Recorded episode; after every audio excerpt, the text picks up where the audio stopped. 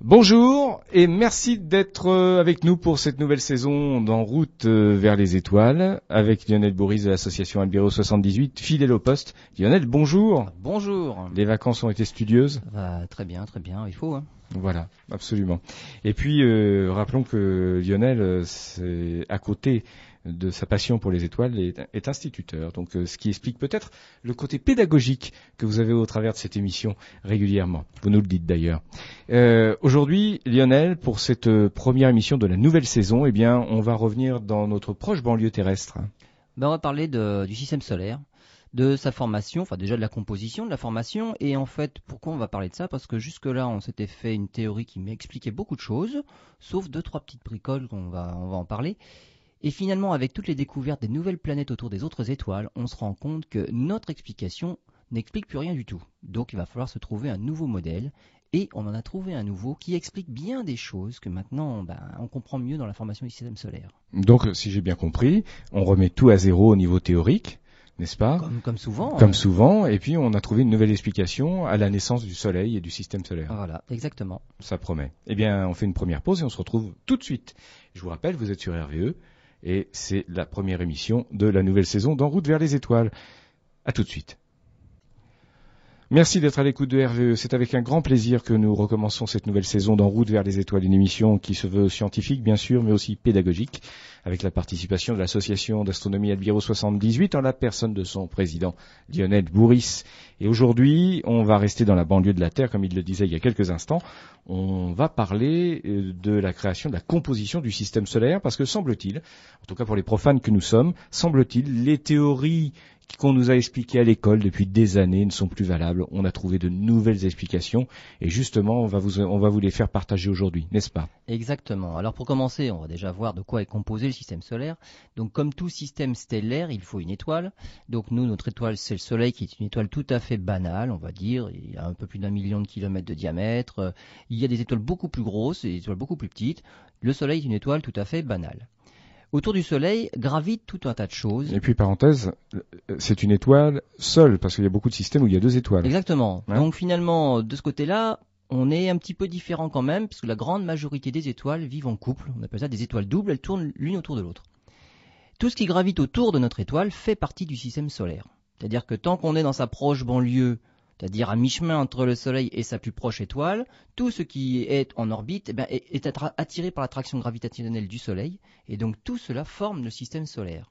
Si un objet sort de cette attraction, il est attiré par une autre étoile, eh bien, il quitte notre système solaire et il, ben, il va en orbite autour d'une autre étoile, il forme un nouveau système stellaire. Qu'est-ce qu'on a donc en orbite autour de notre Soleil?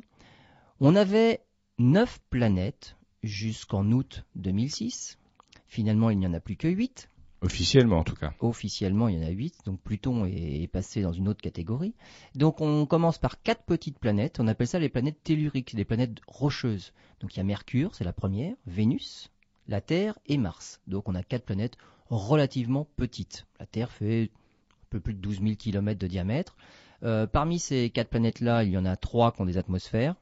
Euh, Mars, c'est très très très fine atmosphère. Bon, la Terre, on connaît. Et puis Vénus, une atmosphère très très épaisse.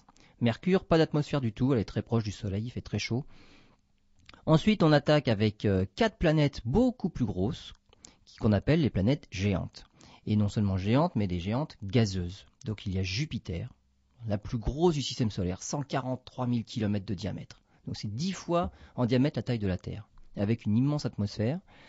On trouve après, donc deux fois plus loin, Jupiter c'est déjà à près de 800 millions de kilomètres. Deux fois plus loin, à un milliard et demi de kilomètres, on a Saturne, avec les anneaux. Alors c'est magnifique à regarder. Cet hiver, on verra encore euh, Saturne. Donc on voit très très bien les anneaux, ne serait-ce qu'avec euh, des jumelles un petit peu puissantes. Si on arrive à se stabiliser, on commence à deviner les anneaux.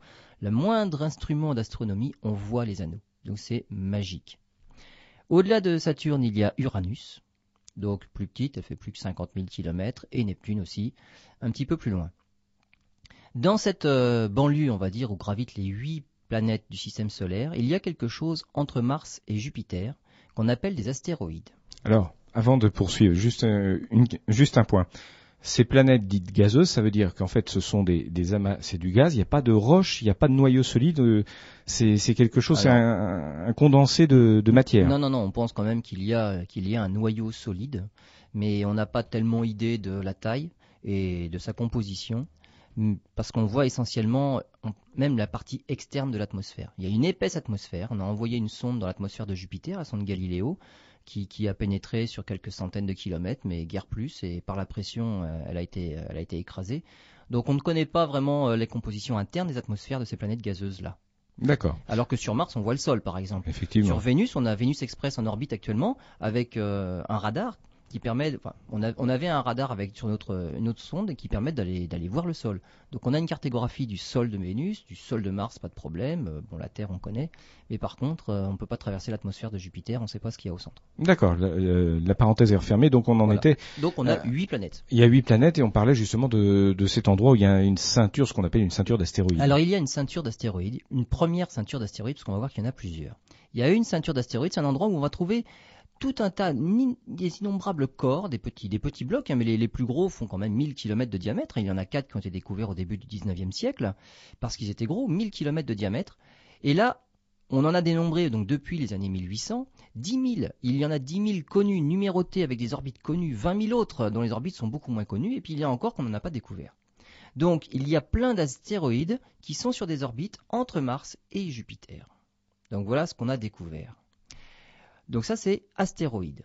Autour des planètes, tout ce qui gravite autour d'une planète, ça s'appelle satellite. Alors nous, on en a un, la Lune. Il y a des planètes qui n'en ont pas. Vénus et Mercure n'ont pas de satellite. Mars en a deux, mais c'est franchement des tout petits satellites. Euh, Saturne en est pratiquement à 60.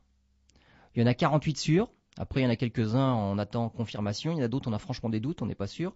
Mais on est pratiquement à 60. Évidemment, Saturne, on a, un avantage. On a une sonde actuellement en orbite dans le système de Saturne et donc on en découvre régulièrement. Donc la sonde Cassini euh, bah, nous, aide bien pour découvrir tout le monde saturnien. Donc, autour des planètes, il y les satellites, les astéroïdes entre Mars et Jupiter. Si on va un petit peu plus loin, au-delà de Neptune, il y a une autre ceinture d'astéroïdes qu'on appelle les objets de Kuiper. Et c'est dans cette ceinture d'astéroïdes que l'on maintenant qu'on inclut Pluton. Pluton a été déclassé, elle était la neuvième planète, elle est devenue la huitième, parce qu'avec les télescopes de plus en plus puissants, finalement on a découvert de nouveaux astéroïdes dans cette ceinture, et il y en a un, notamment qui s'appelle Eris, qui est plus gros que Pluton. Alors là la question s'est posée, mais si on a trouvé un objet plus gros que Pluton, c'est la dixième planète ou qu'est-ce qu'on fait? Donc il y a eu débat, assez houleux d'ailleurs, euh, c'est pour ça qu'on l'a appelé Eris d'ailleurs, puisque justement euh, Eris c'est la déesse de la discorde, et autour d'Eris, on a découvert un petit satellite qui s'appelle Dysnomie, et ça c'est la déesse de l'anarchie. Donc on avait un petit peu de oui. à ce moment-là. Et puis, et puis si on voulait, on pouvait trouver 15, 16 planètes du système solaire. Alors on après, finissait pas. Voilà, le problème c'est qu'est-ce qu'on fait? On fixe la planète, il y en a certains qui disaient planète c'est un objet rond. Alors des objets ronds, il y en a quand même plein. Dès qu'on dépasse 1000 km de diamètre, on peut en trouver autant qu'on en veut. Donc après on s'est dit c'est quoi? On limite par la taille donc finalement, on s'est dit, bah, Pluton va être rétrogradé au rang de planète naine, et ce sera la première des planètes naines. Et du coup, on en connaît d'autres, des objets de la ceinture de Kuiper. Alors il faut dire que là, il y en a aussi une, infinité, il y en a plein, plein, plein. Au-delà de cette ceinture de Kuiper, on trouve encore autre chose, parce que jusque-là, tout cela orbite dans le plan du système solaire. On va dire, à quelques exceptions près, en général, les orbites sont relativement planes. Voilà, c'est ce que j'allais dire. Ou sur une feuille de papier ou sur une table. Voilà, on, peut, dessiner les orbites. Ça reste dans le plan de la table à peu près. Pluton est un petit peu incliné, il y a certains qui sont un petit peu inclinés, on va dire il y a des exceptions, mais en gros ça reste dans le plan de la table. Et au-delà de cette ceinture de Kuiper, on trouve quelque chose d'autre qu'on appelle le nuage de Oort, c'est un Hollandais qui l'a trouvé. Et là il y a là, des, millions, des millions d'autres corps qui vont jusqu'à deux années-lumière. Parce qu'au-delà de deux années-lumière, en fait, ils sont attirés plus par l'étoile voisine que par le Soleil, donc ils font plus partie du système solaire. Et là, ça forme carrément un nuage, un halo autour du système solaire. Donc là, les orbites ne sont plus dans le plan du tout des autres, c'est carrément, euh, ça forme une boule, une boule d'objets. C'est diffus autour du système solaire. Voilà, c'est tout à fait autour. Ces deux ceintures-là, ceinture de Kuiper, ceinture de Oort, ont quelque chose de particulier parce qu'on on dit que ce sont des noyaux cométaires. C'est-à-dire que la composition de ces, de ces objets-là, il y a de la glace. Et dès que certains de ces objets ont une orbite un petit peu perturbée, ils changent d'orbite. Donc ils tournent pas, on va dire, à 10 milliards de kilomètres euh, du Soleil. De temps en temps, c'est tellement perturbé qu'ils finissent par venir vers le Soleil. Et ils ont une orbite qui est nouvelle, et de temps en temps, ils s'approchent du Soleil. Et en s'approchant du Soleil, évidemment, ça chauffe, puisque le Soleil chauffe. Arrivé au-delà de l'orbite de, Mars, il se forme une chevelure. Donc la glace commence à s'évaporer, ça forme une chevelure, et le Soleil souffle tous ces éléments qui se vaporisent pour former une queue.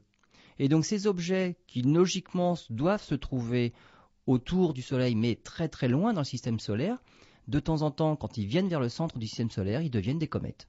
Voilà, ce qui fait ces, ces très beaux spectacles qu'on peut avoir parfois. Exactement. Mhm. Alors lorsque ces objets sont passés une fois, deux fois, cent fois, mille fois autour du Soleil, on comprend bien qu'ils finissent par avoir de moins en moins d'éléments volatiles. La chevelure est de moins en moins importante, la queue est de moins en moins importante, et ils finissent par ne plus rien avoir de volatile.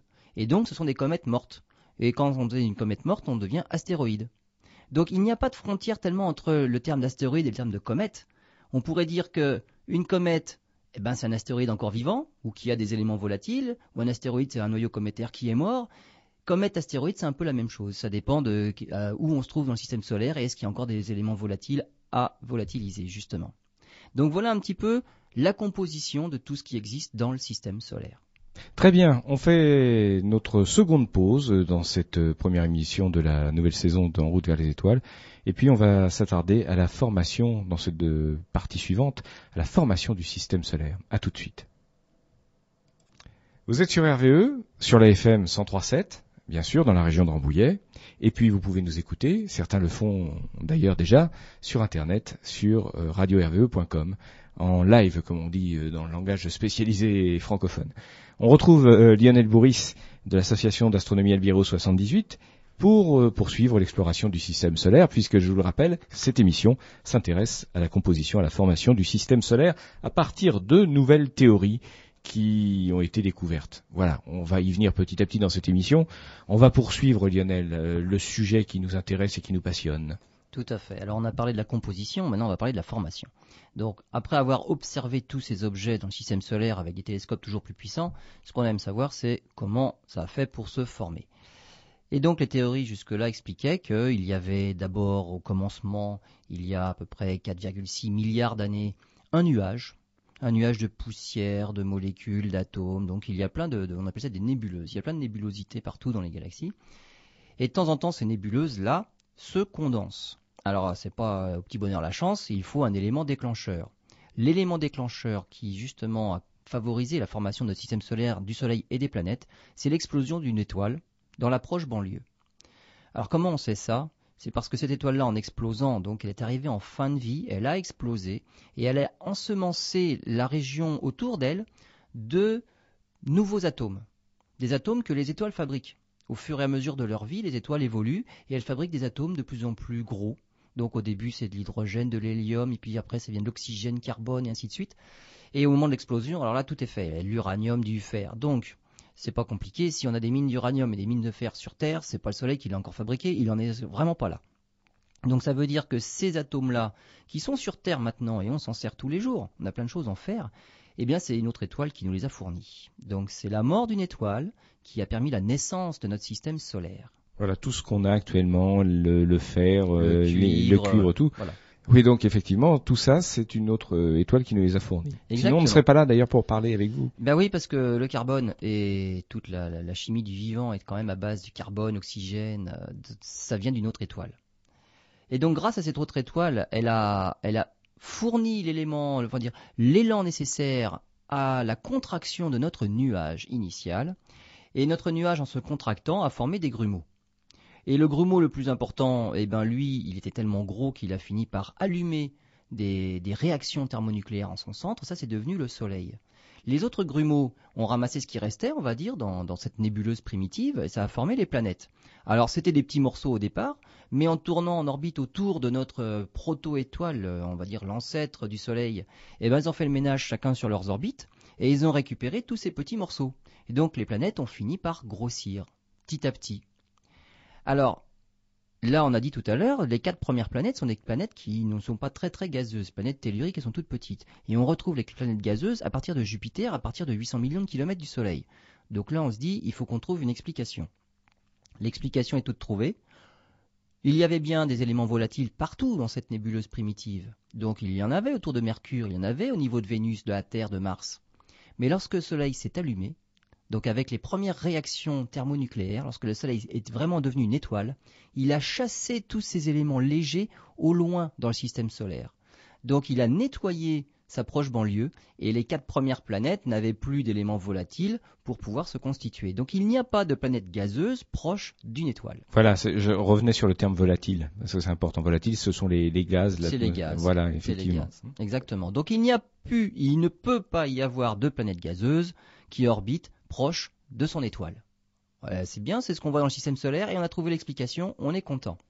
Et donc ces éléments-là sont repoussés au loin, et on peut facilement expliquer aussi pourquoi là il y a des planètes gazeuses, bah oui, puisque c'est là qu'on va retrouver le gaz finalement, et pourquoi elles sont grosses. Parce qu'il n'y a pas le choix.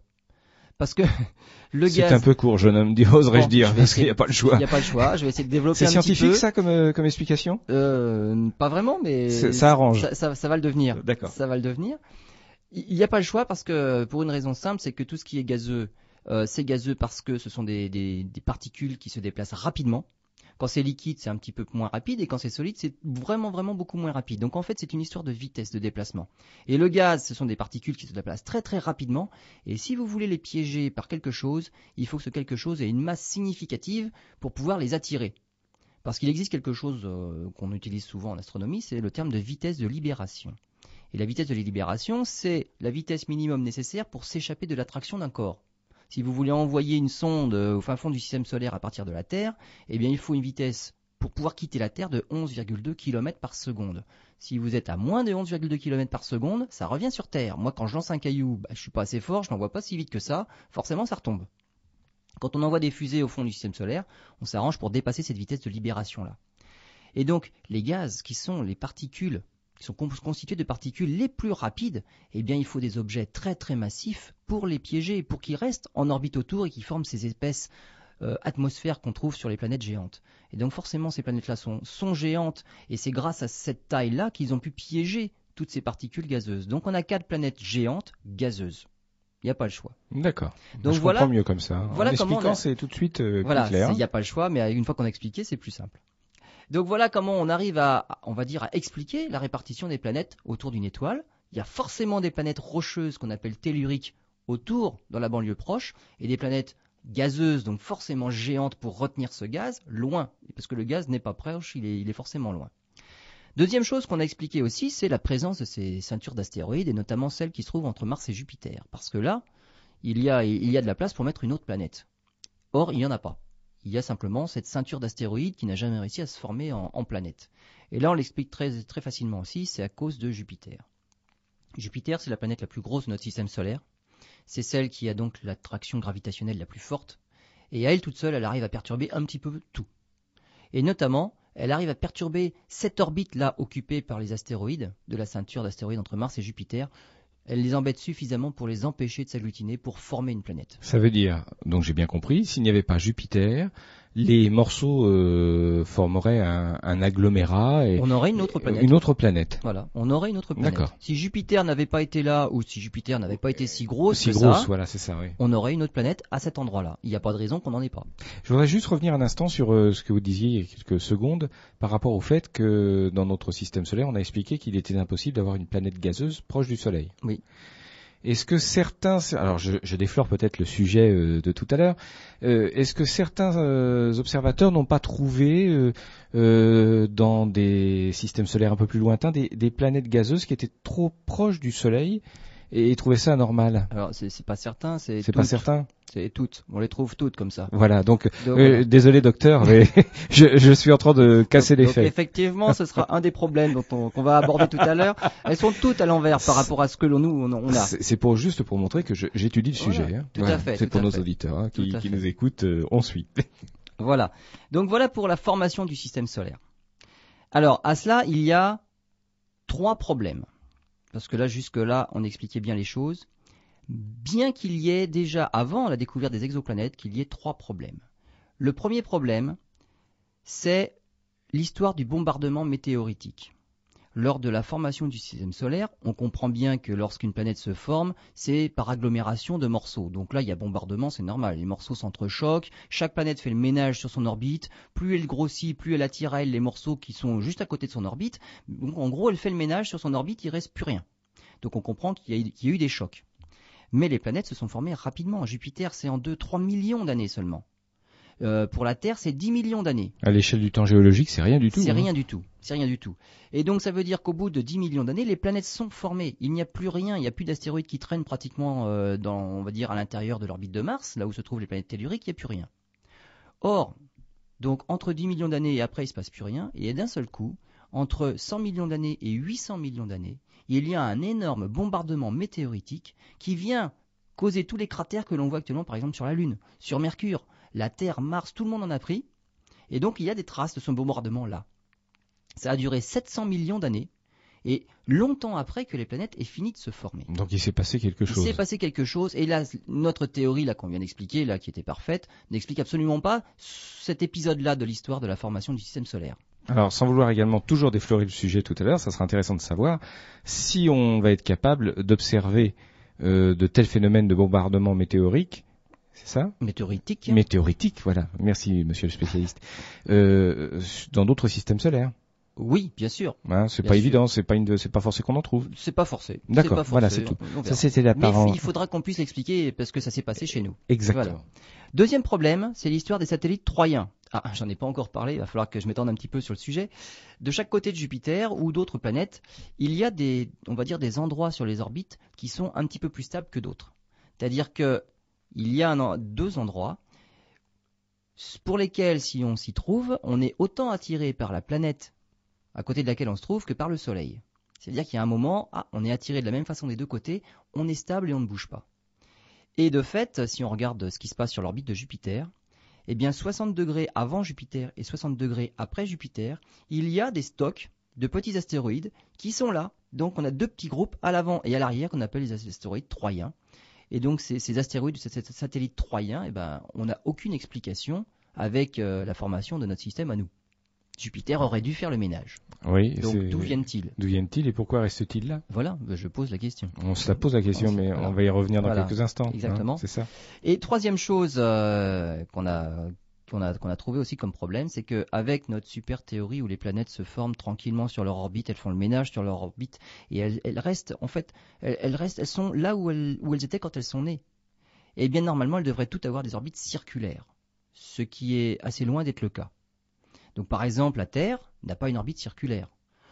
Elle est on va dire elle est presque circulaire. On est à 147 millions de kilomètres au plus près, à 152 millions de kilomètres au plus loin. Ça fait plutôt une, la forme d'une ellipse, voilà, d'un- œuf, quoi. Voilà, c'est toujours des ellipses en fait. On n'a pas une- une- un cercle parfait, c'est toujours une ellipse. Alors là où c'est le plus drôle, c'est qu'on se trouve à 147 millions de kilomètres du Soleil euh, le 3 janvier, on sent bien la chaleur, et à 152 millions de kilomètres, donc au plus loin, le 7 juillet.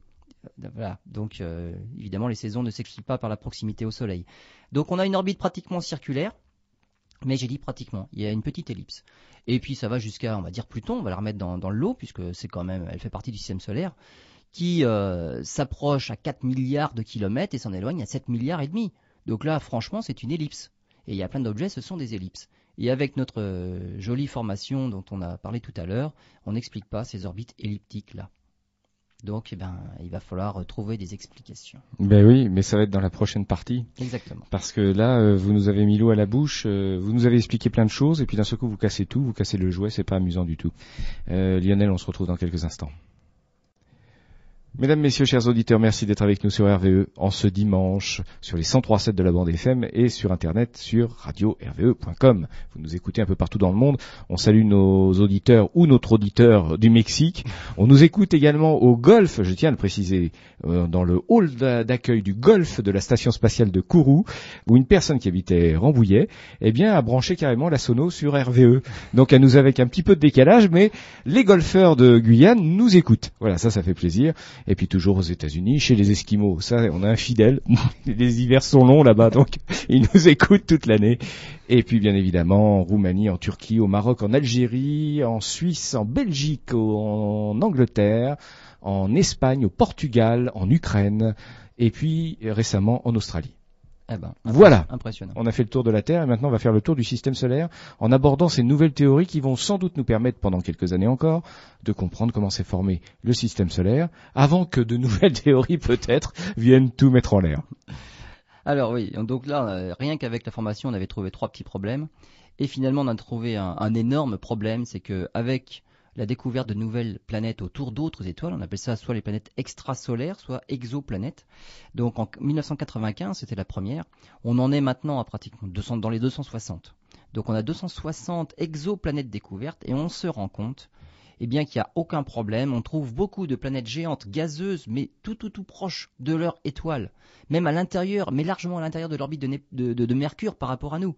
Il y en a qui orbitent en quelques heures, donc en moins d'une journée. Voilà, tout à l'heure, j'ai failli vous casser votre effet d'annonce en, parlant de ça tout de suite. Alors donc, allons-y parce que ça, devient très intéressant. Mais ça rentre pas dans le moule. Ben oui, alors. Forcément, notre théorie est tout à fait fausse. Soit tout l'univers à côté n'est pas dans le moule et c'est l'univers qui se trompe. Oui. Soit c'est nous. C'est nous. Mais en général, c'est nous. C'est nous. Donc, euh, il faut se plier à la majorité et il faut revoir les calculs et il faut expliquer ça autrement. Alors en fait, ce sont des, astronomes français qui ont, qui ont réussi à, à, proposer quelque chose de cohérent euh, il travaille à quatre chercheurs de l'observatoire de Nice, donc c'est le Nice modèle. Et puis pour les, anglophones, on dit c'est le Nice, c'est devenu le Nice modèle parce que Nice c'est joli, le joli modèle qui explique tout. Alors là, c'est on est content. Alors ça explique tout pour l'instant. Bah, avec peut-être avec d'autres euh, découvertes, eh ben il faudra euh, encore affiner un petit peu le modèle. Alors en fait, leur modèle à eux, donc ce sont des simulations sur ordinateur qui prennent des temps de calcul incroyables, expliquent tout. Et alors leur point de départ, c'est que les planètes peuvent migrer. Elles ne sont pas forcées de rester à l'endroit où elles se sont formées. Donc une planète peut bouger. Après, on va expliquer comment elle peut bouger, mais une planète peut bouger. Ça veut dire qu'une planète gazeuse, évidemment, elle ne peut pas se former euh, à côté de son étoile. Il n'y a pas d'éléments volatiles. Donc elle se forme comme Jupiter, là où elle est. Mais il peut arriver qu'elle se déplace et qu'une fois qu'elle est formée, elle se retrouve proche de son étoile. Donc une planète peut se déplacer et changer d'orbite au cours du temps. Donc c'est ce que va montrer le modèle, justement. Alors pour réussir à arriver à l'état actuel de notre système solaire, eh bien, il faut modifier légèrement les orbites des planètes à l'origine. Jupiter était un tout petit peu plus loin qu'elle n'est maintenant. Donc Jupiter s'est rapproché. Saturne était plus près, donc elle s'est éloignée. C'était Neptune qui était l'avant-dernière et non pas Uranus. Et là, Neptune, elle a vraiment migré parce qu'elle s'est retrouvée pratiquement deux fois plus loin qu'elle n'était. Et Uranus, elle, s'est éloignée aussi, mais pas beaucoup. Alors que s'est-il passé? On avait ces planètes qui se sont formées comme je l'ai expliqué. Jusque-là, ça, ça marchait très bien. Et au-delà de Uranus, qui était à l'époque la dernière planète, il y avait justement ces ceintures d'astéroïdes. Donc ces éléments qui étaient tellement euh, éparpillés les uns par rapport aux autres, n'ont pas pu faire de planète. Donc, des millions et des millions de corps au-delà de l'orbite de la dernière des planètes. Tout ce système-là baignait dans un gaz. Et c'est le gaz, en freinant les, les planètes, qui les a fait lentement changer d'orbite. Alors, celles qui changent d'orbite euh, le plus, évidemment, ce sont les grosses. Et ce qui s'est passé, c'est qu'au fur et à mesure que les planètes changent un petit peu d'orbite, elles attirent ou leur attraction gravitationnelle est légèrement différente sur les autres. Donc les autres se trouvent éloignés. Et justement, là, il y a un problème, c'est que la dernière, qui est Uranus à l'époque, est rentrée dans ce champ d'astéroïdes qui était à l'extérieur. Et elle a commencé à, non pas percuter, elle en a percuté certains probablement, mais à dévier, à perturber les orbites de ces, astres qui se trouvaient à l'extérieur de l'orbite d'Uranus. En les déviant, elle les a ramenés vers le centre du système solaire. Et là, il se passe quelque chose. Et là, je vais prendre une image. On imagine un lanceur de marteau.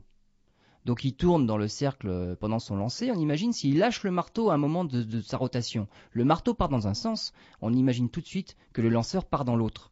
Il a lâché le marteau et la force, justement, ça l'éjecte. Eh bien, c'est exactement pareil qui se passe avec le câble en moins. Mais lorsque, on va appeler ça des comètes, parce qu'en fait c'était des comètes, hein, il y avait encore des éléments volatiles dessus, lorsque les comètes ont été déviées en passant près d'Uranus, Uranus n'était pas assez massif pour les dévier complètement et les renvoyer à l'extérieur du système solaire, vers l'extérieur. Ces comètes sont venues à l'intérieur. Mais si la comète vient à l'intérieur, la planète part à l'extérieur. Donc on voit bien qu'Uranus déjà, elle s'éloigne de plus en plus. Et elle rentre à nouveau dans ce, on va dire, ce cocon de, de corps cométaires elles vont en dévier de plus en plus. Ils vont venir vers l'intérieur. Uranus est de plus en plus éjecté. Ces comètes-là viennent à l'intérieur. Ils peuvent, certaines passent à côté de Neptune. Neptune n'est toujours pas assez massif pour les renvoyer à l'extérieur. Donc, Uranus les dévie toujours vers le centre. Uranus est de même éjecté vers l'extérieur. Saturne, pareil. La seule qui arrive à faire le ménage, c'est Jupiter. Alors quand une comète passe à proximité de Jupiter, elle lui fait faire carrément demi-tour pratiquement. Mais du coup, puisque la comète repart vers l'extérieur, Jupiter vient vers l'intérieur. Et donc du coup, Jupiter se rapproche. Elle n'a pas bougé beaucoup. Hein. Elle, a beaucoup elle a bougé de quelques, dizaines de millions de kilomètres simplement, hein, de, par rapport à là où elle était à l'origine. Mais Jupiter est quand même venu vers l'intérieur. Mais Saturne est allé vers l'extérieur. Et du coup, les deux là, ces deux, planètes qui avaient des orbites un petit peu particulières, parce que lorsque Jupiter faisait deux tours, Saturne en faisait un. Donc on appelle ça une résonance, les entrées en résonance. Elles ont modifié cette résonance-là, et ça a éjecté d'autant plus les deux autres vers l'extérieur. Et cette histoire de résonance-là a tellement modifié et perturbé les orbites de Neptune et d'Uranus qu'elles ont carrément inversé leur place. Et c'est Neptune qui s'est retrouvé la dernière, Uranus qui s'est retrouvé l'avant-dernière. C'est très beau tout ça, c'est très beau. Mais moi j'en reste, euh, j'en reste à la notion de preuve. Ah bah la preuve. La preuve, qu'est-ce qu'on parce que après Ah bah- tout c'est une nouvelle théorie, Oui, d'accord? oui, oui, mais c'est ce Et qu'est-ce qui fait ça explique le mieux, mais qu'est-ce qui fait qu'on est sûr que cette planète était à tel endroit à une époque et, et celle-là maintenant? Parce que ce- Quelle trace reste Ces comètes, ces comètes Oui. qui ont été déviées par ce, ce- ce système-là, c'est exactement ce qui explique le bombardement météoritique qui s'est duré pendant 700 millions d'années, entre les 100 et les 800 millions d'années après la formation du système solaire. Ce qui veut dire qu'on ça. on a eu un outil informatique, on a créé un modèle et on s'est rendu compte, on a créé les conditions, on s'est rendu compte que en si cette théorie, en vérifiant cette théorie, que on arrivait au système solaire tel qu'il est aujourd'hui. Exactement. Ça explique deux choses. Ça explique comment les planètes peuvent migrer. Il faut des astres qui tournent autour d'elles pour faire une sorte de fronde gravitationnelle et les, faire changer d'orbite. Donc c'est grâce à ça qu'on explique d'une part la migration des planètes, et c'est ce que l'on voit pour les exoplanètes autour des, étoiles. Il y a des grosses planètes comme Jupiter s'est rapproché un tout petit peu. Dans d'autres systèmes stellaires, on se rend compte que ben, les planètes gazeuses se sont bien rapprochées, elles sont juste autour. Donc ça explique d'une part l'explication de la migration des planètes, et d'autre part ça explique comment justement ces, ces comètes et ces astéroïdes sont venus per- percuter pendant 700 millions d'années les planètes qui étaient déjà formées. Tout à l'heure j'ai dit il n'y avait plus rien pour les percuter normalement. Et donc pendant 700 millions d'années il y a eu le- ce bombardement météoritique parce que les planètes, eh bien les deux, les deux dernières, enfin surtout la dernière, est allée percuter, faire un jeu de quilles dans tout ce qu'il y avait à l'extérieur. J'avais parlé de jeu de billard, mais oui, l'image y est euh, Voilà, donc également bonne. Elle a tout perturbé. Donc ces comètes, il y en avait à l'époque, il y en avait mille fois plus que maintenant, parce que là depuis on a fait le ménage, forcément il y en a moins. Mais à l'époque tout ça c'est venu, c'est venu vers l'intérieur du système solaire, et c'est ça qui a causé tous les cratères que l'on voit actuellement. Donc ça explique l'histoire là, justement cet épisode de bombardement météoritique. Ces perturbations d'orbite aussi expliquent pourquoi maintenant les orbites ne sont plus tout à fait circulaires, et donc elles sont elliptiques. Et parmi toutes ces comètes-là, il y en a qui sont restés piégés sur l'orbite de Jupiter, à gauche et à droite. Et donc là, on retrouve nos satellites troyens qui sont à l'avant et à l'arrière sur l'orbite de Jupiter. Donc, juste avec ce modèle-là, un modèle somme toute assez simple, Oui, on arrive, à, à d'autres, oui, on bien arrive sûr. à expliquer tout ce qui, tous les problèmes qu'on avait avant le modèle. Et donc c'est pour ça que quand on a une théorie aussi simple qui explique des phénomènes euh, dont on n'avait pas d'explication jusque-là, on se dit ben, on n'est peut-être pas loin de la vérité. C'est peut-être pas le bon modèle, mais celui-là, en tout cas, il colle bien à ce que l'on observe. Oui, puis elle a le mérite de pas remettre en cause euh, des principes fondamentaux, quoi. Donc, Non, exactement, C'est ça, elle est, exactement. elle est très simple, effectivement. Non seulement ça explique bah, notre propre formation du système solaire, finalement bah, c'est le début qui a changé, c'est tout, mais ça explique aussi ce que l'on voit autour des autres étoiles. Et là jusque-là, euh, ça n'a pas été pris en défaut. On comprend maintenant pourquoi on trouve, on appelle ça des Jupiters chauds d'ailleurs, parce que ce sont des grosses planètes, mais comme ils sont proches de l'étoile, bah, elles sont chaudes. Pourquoi on trouve autant de Jupiters chauds parmi les exoplanètes? Parce que ce sont des évolutions naturelles. Ce sont des évolutions naturelles, tout à fait. Très Parce bien. que de toute façon, au départ, il y en a des, des millions, des milliards de petits corps, et il suffit de, de- de- de perturbations, et finalement, tout est à, la ba- à base de perturbations, et les moindres perturbations, bah, ça a des conséquences euh, im- impressionnantes. Ça fait plaisir d'a- d'avoir une nouvelle théorie qui est d'une simplicité déconcertante même. Mais c'est bien, parce que c'est pas toujours le cas. hein. Non, des fois, c'est de plus en plus compliqué, Voilà, mais euh, en général, on part dans le mauvais sens. voilà, exactement. On fait une nouvelle pause et on se retrouve tout de suite. Vous êtes sur RVE, dernière partie de cette émission, de cette première émission de cette nouvelle saison d'En route vers les étoiles avec Lionel Bourris et l'association d'astronomie Albireo 78 sur les 103.7 et sur internet radio-rve.com. Alors, on a abordé dans cette première émission toute la composition du système solaire. Euh, vous verrez, euh, c'est une logique. Hein. Euh, on commence chez nous, dans la banlieue, puis petit à petit, au cours de la saison, eh on va s'éloigner. Et donc, on a abordé la composition du système solaire tel qu'on la connaissait, la formation du système solaire tel qu'on l'expliquait jusqu'alors, et c'est faux, ça expliquait pas la ceinture d'astéroïdes, etc. Ça expliquait pas tout. Euh, le bombardement météoritique, ça y est, j'ai bien retenu, météoritique. Et puis, il y a eu de nouvelles théories euh, modélisées en informatique qui ont permis de euh, dire, bah voilà, si on en est là aujourd'hui, c'est parce que les planètes ont bougé de telle façon, comme dans un jeu de billard ou un jeu de quilles, comme vous le disiez tout à l'heure. Au milieu de tout ça, il y a une planète, c'est la nôtre. Ben voilà, c'est la nôtre et sur la nôtre, il y a de la vie. Et on a eu de la chance. Et donc, on se dit quand même, avec tout ce qui s'est passé, on a peut-être eu quand même de la chance. Alors, on, a eu de la chance à, plusieurs points de vue. C'est que le tandem Jupiter-Saturne, là, c'est les, deux grosses planètes qui étaient à cet endroit-là, elles n'ont pas trop trop bougé, et on va dire ça a verrouillé le tout. À cause d'elles qui n'ont pas trop bougé, ça a empêché les autres de vraiment migrer vers le Soleil. Et donc, elles, sont restées, les planètes ont certes, certes bougé, mais on n'a pas dans notre système solaire ce que l'on voit autour des autres étoiles, des Jupiter chauds qui ont vraiment migré jusque. Si Jupiter avait tellement changé d'orbite qu'elle était arrivée en deçà de l'orbite de Mercure, elle aurait fait le ménage sur son passage. Et donc là, la Terre ne serait peut-être plus là. Mais Jupiter est bien restée sagement là où elle était dès le départ, pratiquement à quelque chose près, hein, quelques millions de kilomètres, quelques dizaines de millions de kilomètres. Jupiter n'a pas trop bougé. Donc là, on a eu de la chance. Si on regarde ce qui se passe autour d'autres étoiles, on se dit, les grosses, si elles viennent de loin et qu'elles sont arrivées si près, eh ça a dû faire un cataclysme parmi les planètes telluriques. Donc on va dire, notre charnière Jupiter-Saturne nous a évité justement que ces planètes migrent vers le Soleil. Deuxième chose aussi, c'est que Jupiter, on va dire, ça a été, elle a la bonne taille, et il n'aurait pas fallu qu'elle soit très légèrement différente. Parce que Jupiter, c'est quand même la plus grosse planète du système solaire, on a dit qu'elle attire les choses elle les dévie. Le problème, c'est que justement, elle les dévie. Et donc ça fait comme une lentille, ça concentre, ça concentre les choses, mais derrière elle, ça concentre. Et donc il suffisait qu'elle soit simplement entre 25 et 75% de la masse qu'elle a actuellement, et elle n'aurait pas dévié suffisamment les comètes pour les renvoyer à l'extérieur. Elle les aurait déviées suffisamment pour nous les envoyer dessus. Et donc ah bah, là, ça aurait été beaucoup plus difficile là. On en aurait encore peut-être. Euh, voilà. Donc avec une masse très légèrement inférieure. Et puis la fourchette est large, hein, entre un quart et trois quarts. Donc une planète plus petite à l'endroit de Jupiter, elle n'aurait pas pu dévier suffisamment les comètes pour les renvoyer, elle les aurait précipités encore plus vers nous. Et euh, il faut dire qu'on aurait eu plus de chance s'il n'y avait carrément pas eu Jupiter. Parce que là, du coup, bah, les comètes seraient venues simplement, mais elles n'auraient pas été spécialement perturbées.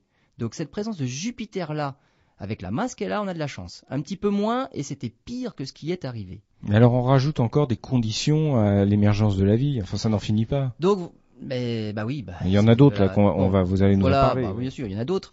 Donc voilà, donc Jupiter a juste la bonne taille pour justement euh, nous permettre d'être là. Autre chose aussi, c'est que pendant ce, pendant cet épisode-là, euh, très tôt dans la formation de la Terre, on a été percuté par un, un bolide énorme de la taille de Mars.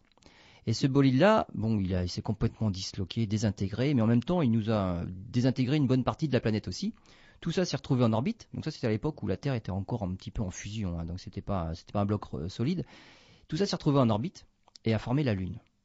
Donc voilà comment la Lune s'est formée, hein, très tôt dans la formation du système solaire. Sinon, on n'aurait pas eu de satellite, hein, tout comme Mercure, Vénus, euh, il n'y avait pas de satellite, et puis Mars, deux petits. Nous, on a un énorme satellite, ça c'est encore un mystère. Donc voilà le modèle qui explique le mieux la formation de la Lune. On a été percuté par un astéroïde de la taille de Mars, donc euh, plus de 3000 km. Et donc les débris en orbite se sont réagglomérés pour former notre satellite, la Lune. À l'époque, la Lune euh, donc tournait autour de la Terre en beaucoup moins de temps que ça. On estime que la Terre à l'époque faisait un tour sur elle-même en 18 heures et la Lune était beaucoup plus proche. Et là, c'est comme la patineuse sur, euh, sur la glace, hein, quand on regarde les Jeux Olympiques. Quand elle fait euh, une pirouette, une toupie avec les bras le long du corps, elle tourne très vite, et quand elle éloigne, elle écarte les bras, elle ralentit. Et eh ben c'est pareil. À cause des effets de marée, la Lune ralentit notre rotation sur nous-mêmes, et puis la Terre, comme elle est plus grosse, elle ralentit d'autant plus la rotation de la Lune sur elle-même aussi. Donc les effets de marée, c'est réciproque. Hein. Nous, on, cause des effets de marée immenses sur la Lune. Qu'est-ce qui se passe? Eh ben du coup, la Terre a stoppé carrément la rotation de la Lune. La Lune nous présente toujours la même face. On ne voit jamais la face qu'on appelle la face cachée maintenant. Oui, mais elle tourne sur elle-même. Hein. Ben, elle tourne sur elle-même en un tour qu'elle fait autour de nous. Donc elle nous montre toujours la même face. Donc évidemment, elle tourne sur elle-même. Mais on l'a freinée. On l'a tellement freiné, c'est qu'on voit toujours la même face. Il faut pas rêver, la Lune fait exactement pareil sur Terre. Les, marées, les forces de marée, donc nous on parle des marées océaniques, mais il y a des marées continentales. Je ne sais pas si vous vous en rendez compte, mais on monte de 40 cm deux fois par jour, puis on redescend des 40 cm deux fois par jour. La Lune déforme le, les continents. Donc il y a des marées continentales. Nous on monte et on descend. Donc on le sent pas, hein. ça nous ça, rend pas malade ça, parce ça voilà, ça n'influence pas que l'eau, mais même les roches et la Ah bah, terre. tout, est, la est Terre est déformée dans son ensemble. La Terre est déformée dans son ensemble. Mais cette déformation-là, ces marées, ces forces de marée-là, font que la Terre ralentit. La rotation de la Terre ralentit. Elle était de 18 heures à l'époque de la formation de la Lune. On a des preuves quand on regarde des anneaux de croissance euh, de d'arbres, de, de- de fossiles d'arbres, qu'il y avait euh, 400 jours dans une année, à l'époque où ces arbres existaient. Donc la durée du jour était plus courte. Et donc où ça va s'arrêter cette histoire-là? Ben, Ça va arrêter- s'arrêter quand on montrera la même face à la Lune. Donc la Lune nous aura suffisamment ralenti pour qu'on soit synchrone aussi. Alors, ça n'arrivera pas tout de suite. hein. À ce moment-là, la Lune se sera éloignée comme la patineuse. La Lune s'en va. Elle s'en va de 4 cm par an. La Lune nous ralentit. Et notre durée du jour, lorsque tout ça sera stabilisé, durera 45 jours.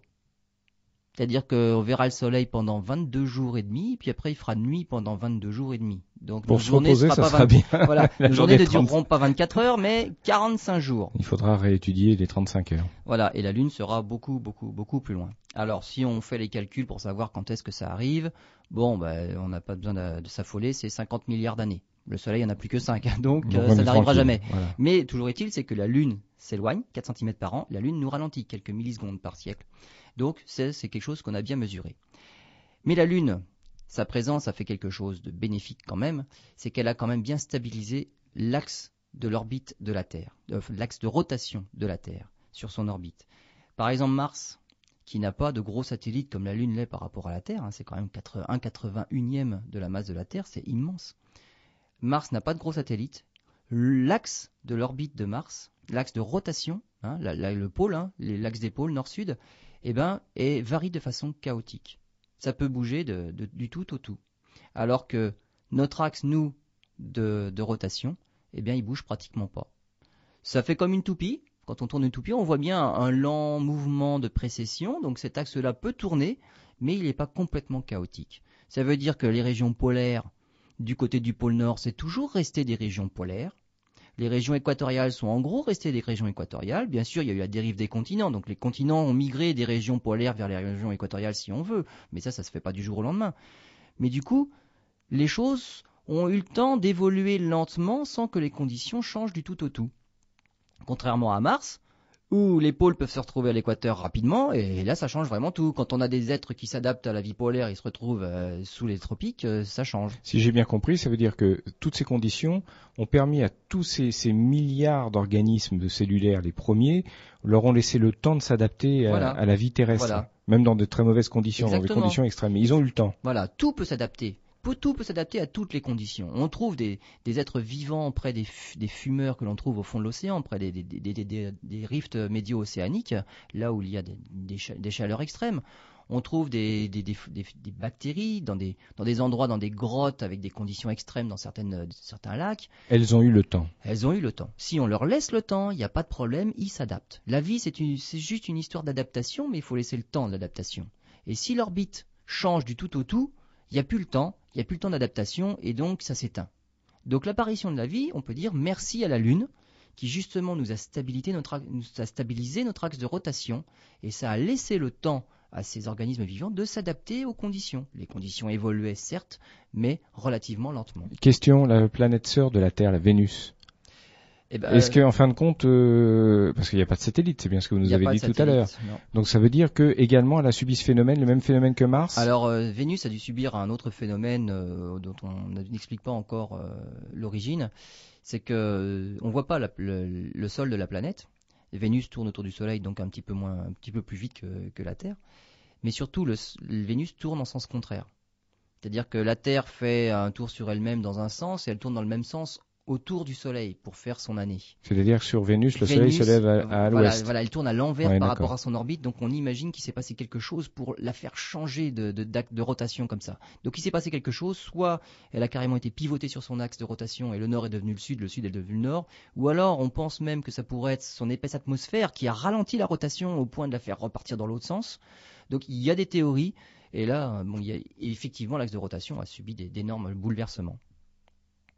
Très bien. Bah, je crois qu'on est arrivé au terme de, de ce voyage hein, voilà, en banlieue. hein. On, on a pris le, même on a pris le expliqué. métro là pour Voilà. aller pas très très loin puisque on a expliqué euh, que la Terre fut épargnée. Merci euh, Lionel euh, pour cette nouvelle émission. Alors, on va parler de l'actualité de, de l'association quelques instants quand même. C'est le but aussi de l'émission. Eh ben oui, eh ben l'association Albiro 78 a repris, a repris donc euh, ses activités. Donc on serait heureux d'accueillir euh, ben, tous, tous ceux qui voudraient nous rejoindre. On fait des observations régulières euh, à Poigny.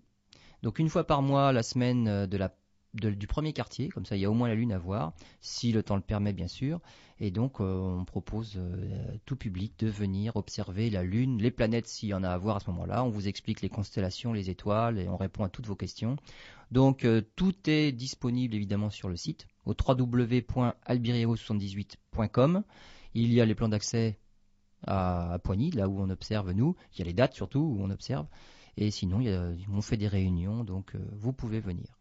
Très bien. Et puis, euh, sans euh, déflorer le sujet, j'aime bien cette expression.